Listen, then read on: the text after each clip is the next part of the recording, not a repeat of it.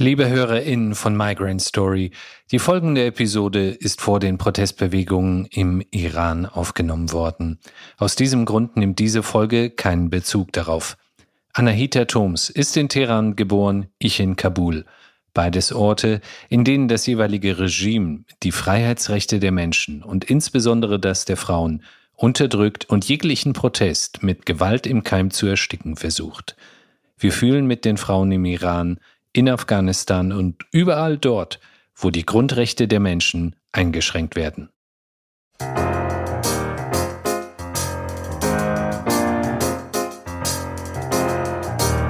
Auf der einen Seite gibt es die Wunderkinder, das Ausnahmetalent und so weiter. Und auf der anderen Seite gibt es die Opfer. Die Geschichten sind aber so vielfältig, wie es Menschen gibt. Aber wenn die Fragen sehr stark in Richtung Migrantengeschichte gehen, dann äh, liegt es auch an mir, da zu intervenieren, damit auch die Migranten nicht in eine Schublade gesteckt werden.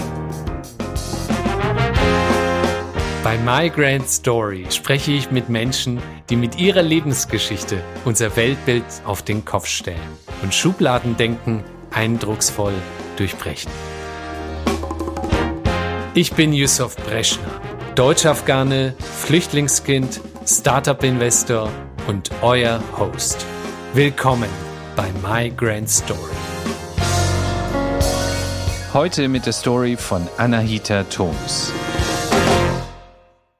Anahita Thoms ist eine Ausnahmeerscheinung und das gleich in vielerlei Hinsicht. Sie ist Partnerin bei Baker McKenzie, einer der größten Kanzleien der Welt und gehört zum Who is Who der deutschen Wirtschaft.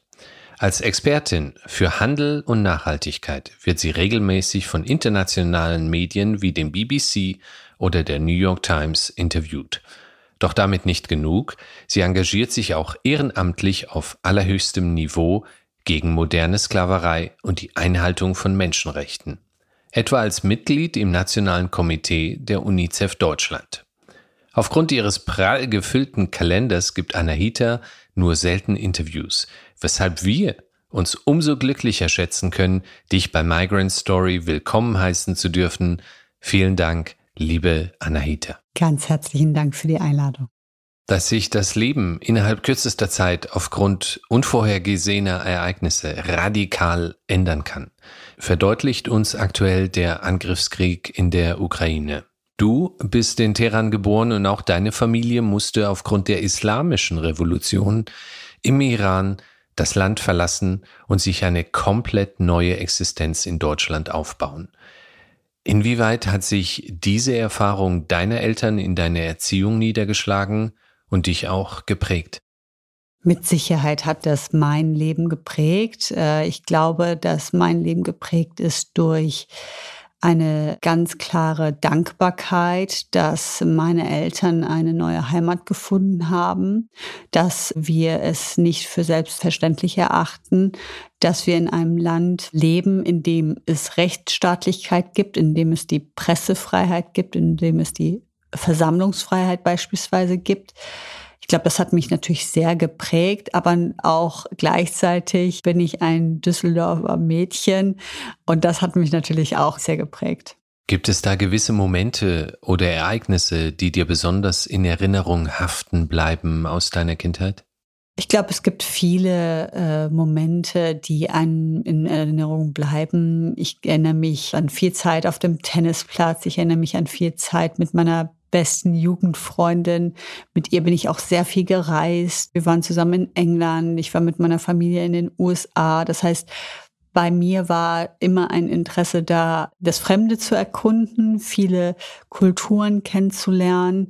Aber wir waren natürlich sehr viel im Rheinstadion, waren bei Fortuna, später auch bei Rheinfire.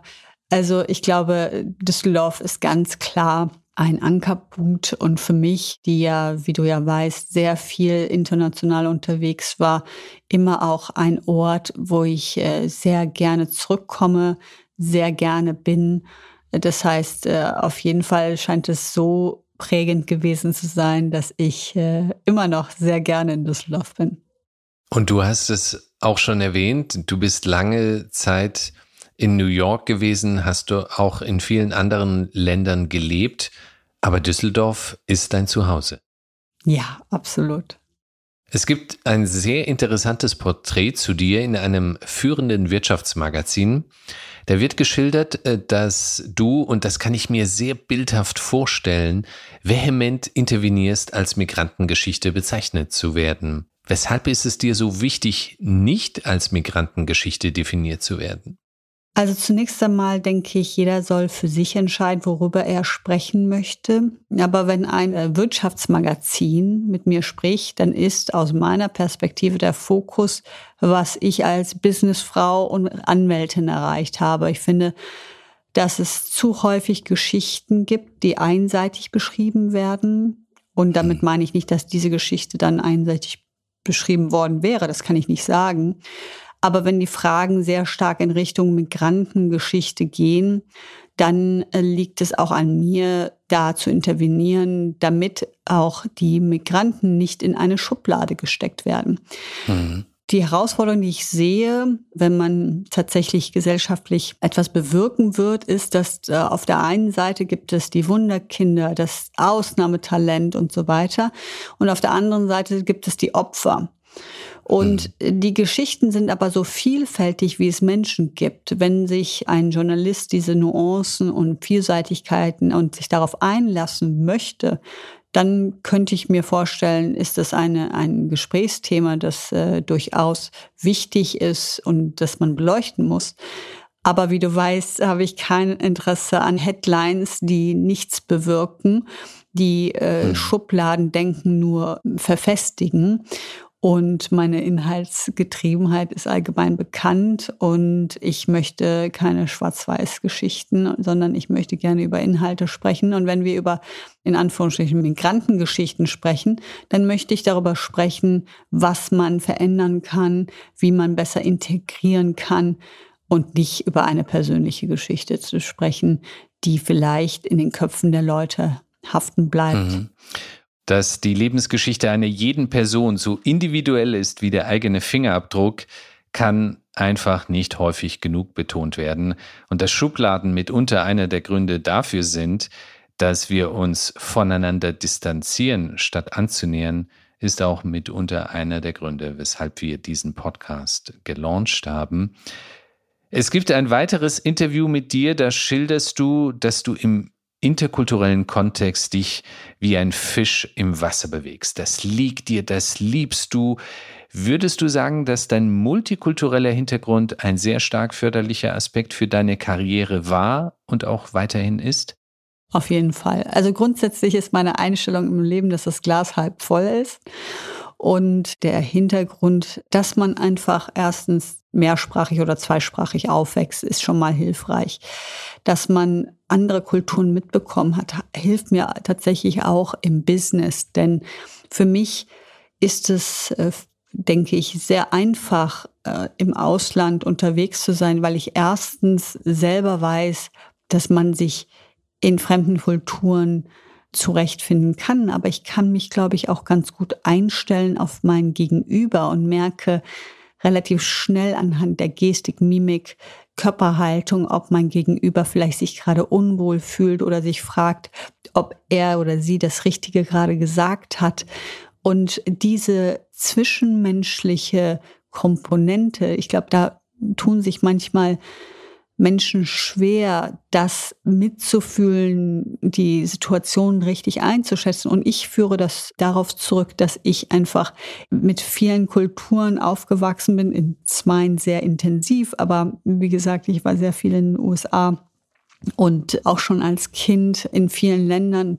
Insofern denke ich, dass dieser Hintergrund und gleichzeitig die Erfahrung, die ich im Ausland sammeln konnte, tatsächlich mir auch im Job und nicht nur im Leben helfen. Im Jahr 2020 wurdest du vom Wirtschaftsforum zum Young Global Leader ernannt und reist dich damit ein in eine sehr illustre Runde von Persönlichkeiten wie dem französischen Präsidenten Macron, Bundeskanzlerin Merkel oder Facebook bzw. Meta-Chef Mark Zuckerberg.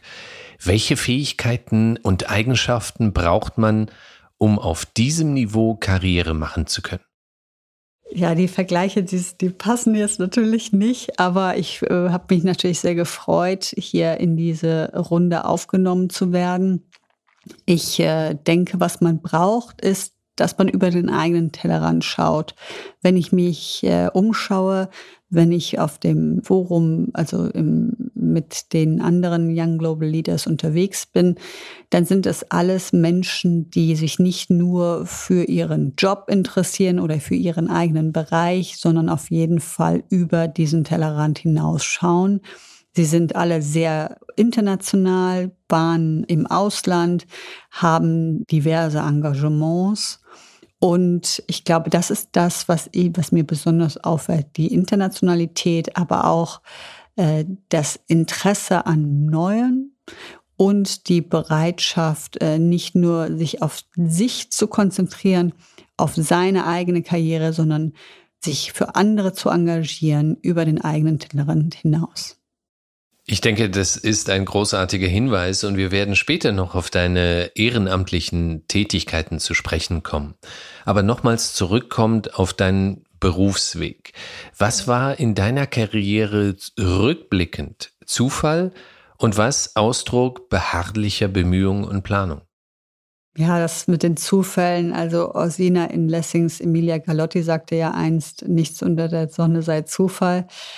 Ich glaube wirklich, dass bestimmte Dinge einfach harte Arbeit ist. Ähm, ich weiß, dass es sehr, äh, ja, nicht gerade beliebt ist, ähm, in der heutigen Zeit zu sagen, man muss hart arbeiten, man solle doch lieber smart arbeiten. Aber ich denke, it's work hard and smart.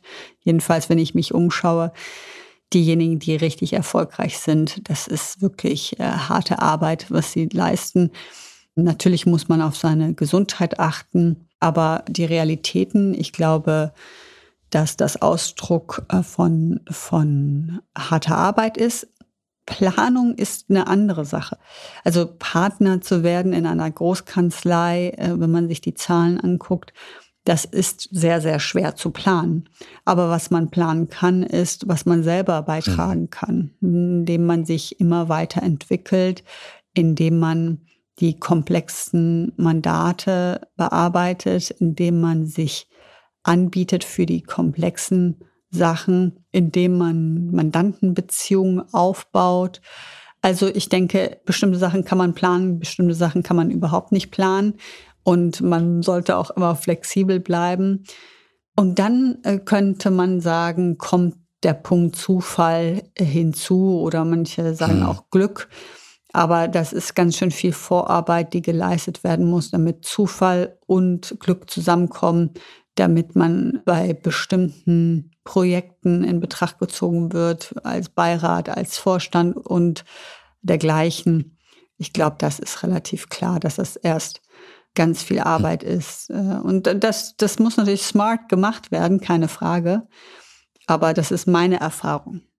Man spricht ja auch so schön vom Glück des Tüchtigen beziehungsweise der Tüchtigen. Mhm. Gibt es denn irgendeinen Ratschlag oder eine Lebensweisheit, die du deinem 20-jährigen Ich mitgeben würdest, die du als Erkenntnis erst viel später realisiert hast? Oh, ich glaube, es gibt so einige Ratschläge. Ich glaube aber, dass ich auch als 20-Jährige sehr klar in meinen Prinzipien und Werten war.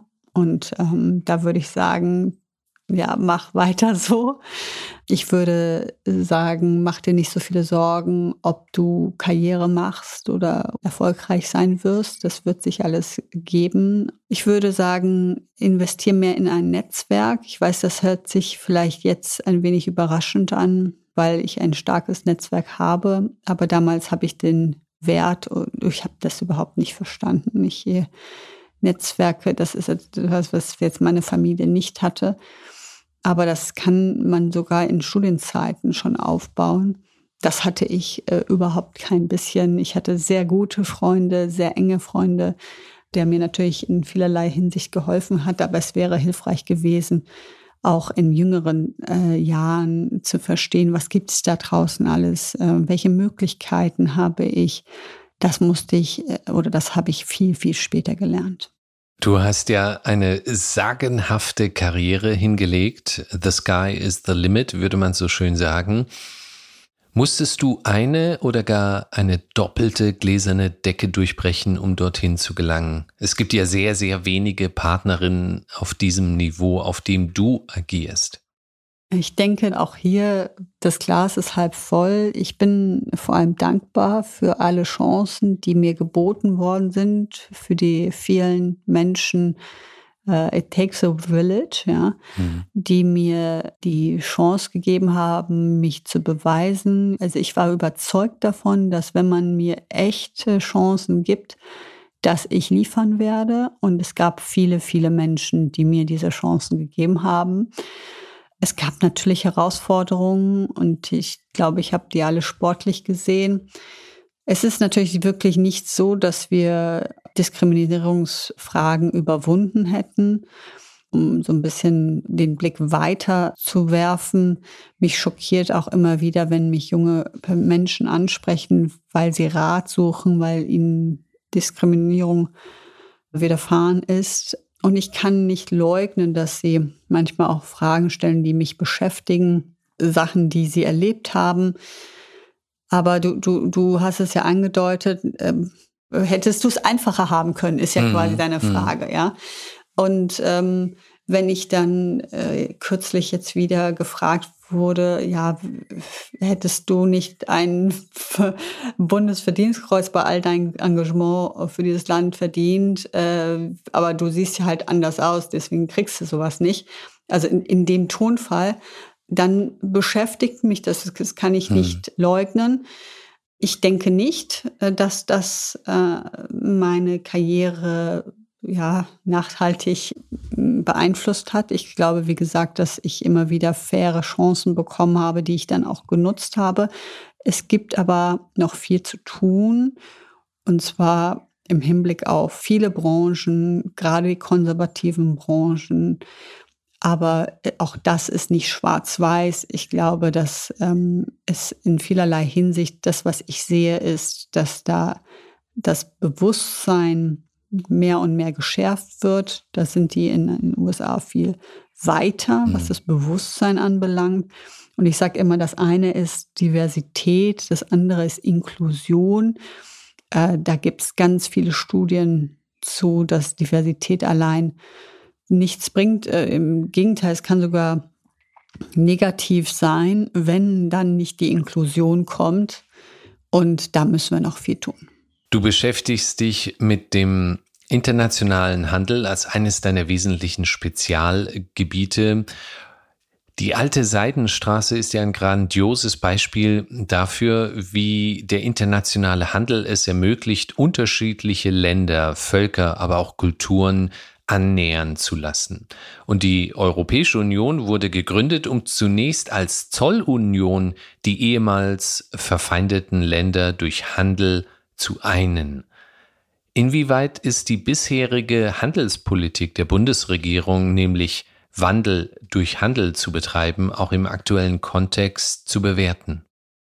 Das ist eine sehr komplexe Frage. Also ich denke zunächst einmal, was ich sehe jetzt gerade, was sehr viel diskutiert wird, ist, dass das Thema Wandel durch Handel gescheitert sei. Und ich finde, das muss man alles ein bisschen in den richtigen Kontext setzen. Zu glauben, dass Handelsinteressen dazu führen würden, dass das westliche demokratische Modell überall auf der Welt und allgemein überall äh, übernommen wird, war ja also schon immer nicht, äh, ja, ich will nicht sagen vielleicht naiv, aber dass das überall angenommen wird, war so schon unwahrscheinlich. Wenn, wenn du dir den letzten Demokratieindex äh, des Economist äh, anschaust, wirst du sehen, dass ein Drittel der Weltbevölkerung in Diktaturen mhm. lebt. Ja?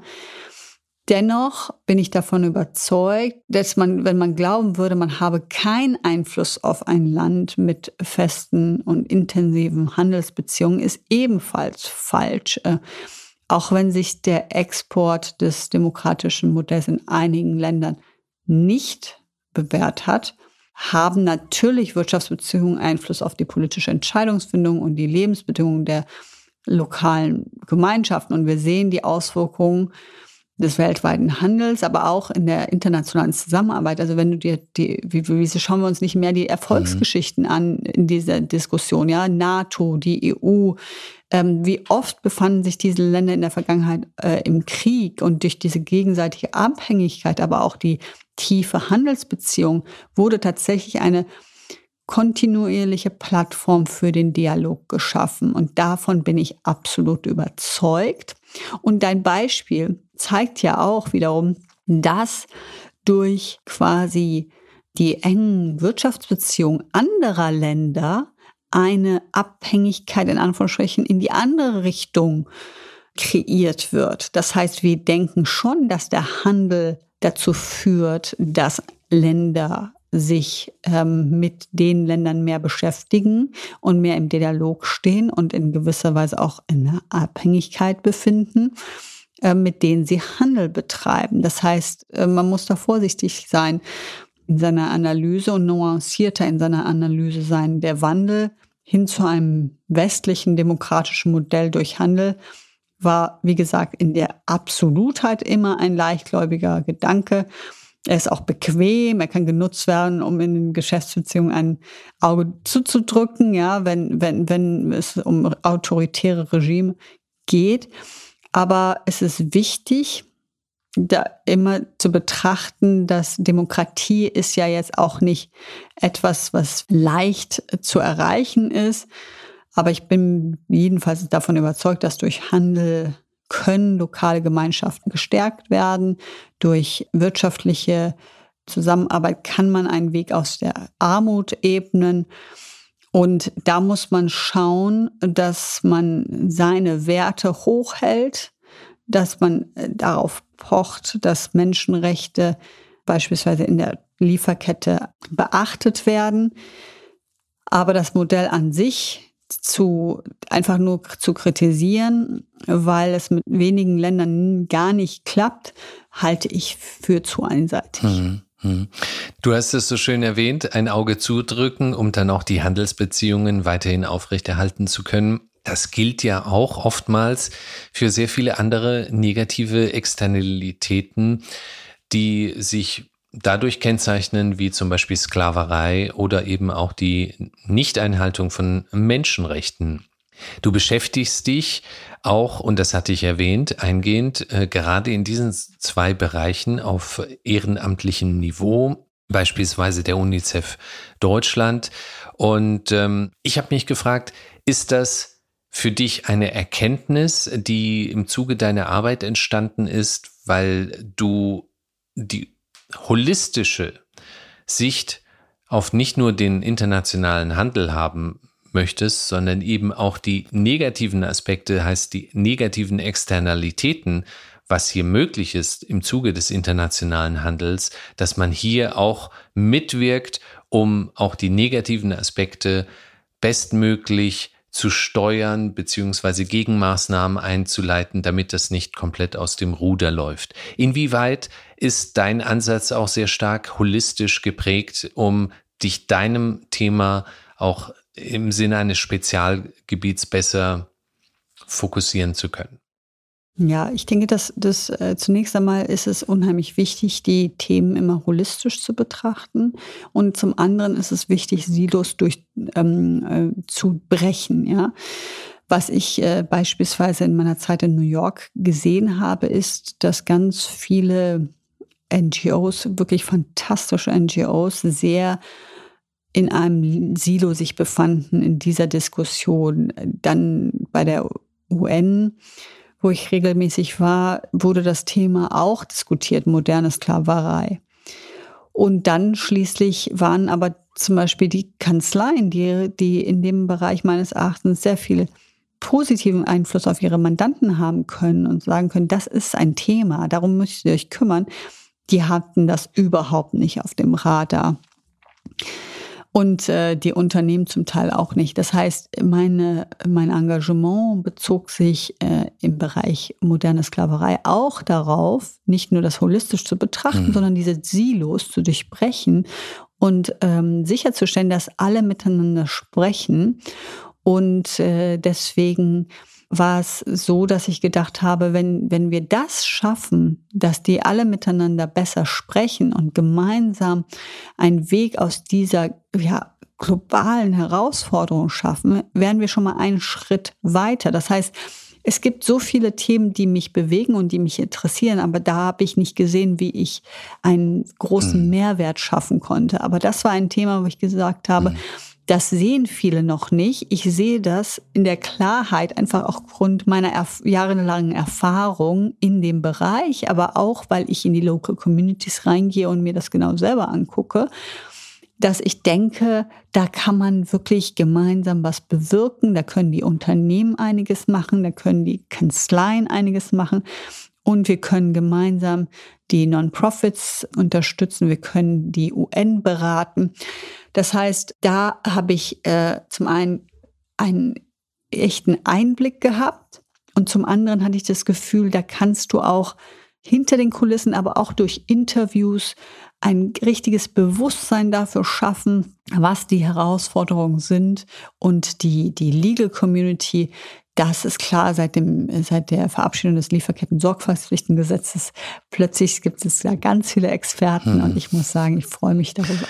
Ja, das ist wohl ein sehr, sehr wichtiger Aspekt, dass man sich da nicht zu sehr auf die Sorgfaltspflichten der Unternehmen alleine verlassen sollte. Zumal es ähm, gerade bei der Gewinnung von Kobalt, wenn man da so das eine oder andere sieht an Reportage, wie das gewonnen wird in der Demokratischen Republik Kongo, dann weiß man, dass das mit Sicherheit zu Lasten der Umwelt geht und dass die Unternehmen hier auch einem gewissen Korrektiv unterlegen sind, ist, glaube ich, ein sehr, sehr wichtiger Aspekt. All die Dinge, die du vorantreibst als Partnerin bei der Kanzlei, aber auch hinsichtlich deines ehrenamtlichen Engagements, wie ist es, mit Anahita Thoms zusammenzuarbeiten? Welchen Führungsstil pflegst du und was sind deine Maßstäbe? Weil, das könnte ich mir zumindest sehr gut vorstellen, diese Maßstäbe wahrscheinlich sehr, sehr hoch sind. Da muss man natürlich andere fragen, wie es ist, mit mir zu arbeiten. Ich glaube, ich habe einen auch da vielleicht kein Führungsstil, den man klar definieren kann. Also für mich ist es wichtig, auf Augenhöhe mit allen zu kommunizieren, die mit mir und, und für mich im Team zusammenarbeiten. Und das fängt an wirklich mit meiner tollen Assistentin bis hin zu den Praktikanten, mit denen ich einen direkten Draht immer noch habe. Ich weiß, dass es bei Partnern zum Teil wissen die noch nicht mal mehr, wie, wie die Praktikanten in ihrem Team heißen. Ich glaube, es ist ein offener, toleranter Umgang. Ich, ich sage auch immer in den Gesprächen, ich möchte nicht, dass ihr einfach Ja sagt, weil ich es sage, sondern ich möchte gerne auch Kontra hören, aber ich möchte es in einem respektvollen Ton und in einem guten Umgang untereinander und natürlich selbstverständlich auch mit mir sehen. Ich sage aber auch immer, man muss kind sein, aber man muss auch tough sein. Also es ist jetzt nicht so, dass das, was manchmal in diesen schönen Kalendersprüchen auf Social Media propagiert wird, dass man jetzt einfach nur noch händehaltend äh, Business macht. So ist das Leben nicht. Äh, das heißt, es, es sind auch harte und schwierige Entscheidungen zu treffen. Es geht immer darum, wie triffst du diese Entscheidung? Wie sagst du Nein zu einem Projekt, welches dir vorgeschlagen wird? Ähm, die einen möchten zu der Konferenz, die anderen möchten diese Veröffentlichung machen. Ähm, dann wollen alle gleichzeitig äh, mit dir mehrere Podcasts machen. Ich finde, der Ton macht die Musik. Der Ton macht auch in der Erziehung die Musik. Deine Eltern haben sich schon in sehr frühen Jahren mit dir auseinandergesetzt zu Rechtsstaatlichkeit und Menschenrechten. Und in dieser Diskussion haben sie dein Interesse an Jura, aber auch an wirtschaftlichen Zusammenhängen richtig gefördert. Ihr habt zwei Kinder. Ist das auch etwas, worauf du in der Erziehung mit euren Kindern sehr viel Wert legst? Ja, also dass meine Kinder mitbekommen, wie wichtig Menschenrechte sind, wie wichtig äh, oder was für eine Auswirkung der Klimawandel hat dass Rechtsstaatlichkeit keine Selbstverständlichkeit ist. Das sind Sachen, mit denen spreche ich mit meinen Kindern sehr viel, sehr intensiv. Äh, mein Großer ist äh, sehr interessiert an diesen Themen. wie viele andere Kinder auch, äh, beschäftigt er sich mit dem Klimawandel, aber auch zum Beispiel als, äh, ich bin ja sehr aktiv auch im Hinblick auf, auf den transatlantischen Dialog. Meine Tochter ist in den USA geboren.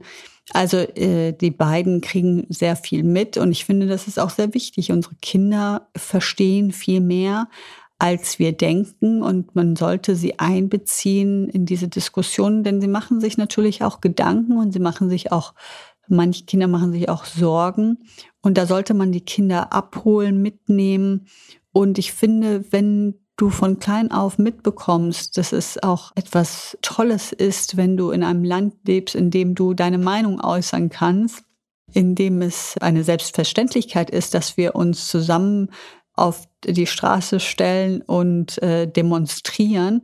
Das sind Sachen, die Kinder verstehen und gleichzeitig müssen sie halt auch verstehen, dass das keine Selbstverständlichkeit ist, dass wir das jedenfalls nicht als selbstverständlich erachten dürfen, sondern gemeinsam dafür einstehen müssen und gemeinsam das verteidigen müssen, weil es ist ein so wichtiges Gut. Ich weiß kaum etwas Wichtigeres als quasi die Freiheit äh, zu verteidigen. Insofern kriegen meine Kinder das ganz klar mit und äh, ich bin froh, dass sie sich auch dafür mhm. interessieren. Mhm.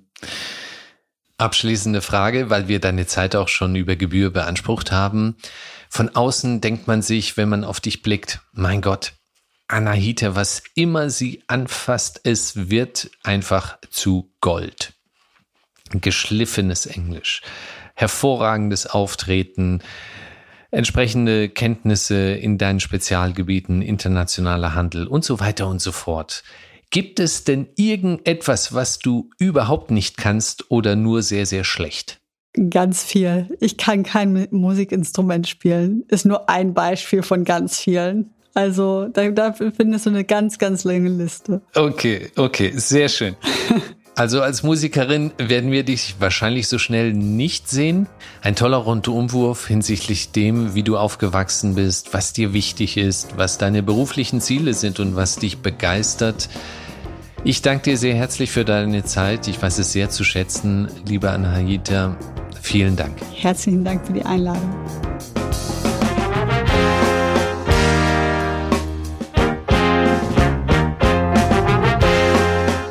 Liebe HörerInnen von Migrant Story, wir brauchen eure Unterstützung, denn wir benötigen eure Bewertung oder besser noch einen Kommentar in eurer Podcast-App, wie zum Beispiel Apple Podcasts, aber es gibt noch sehr viele weitere Podcast-Apps. So könnt ihr unser gemeinnütziges Projekt unterstützen, bekannter zu werden. Auf migrantstory.org könnt ihr euch außerdem für unsere Newsletter eintragen und regelmäßig neue, inspirierende Lebensgeschichten entdecken.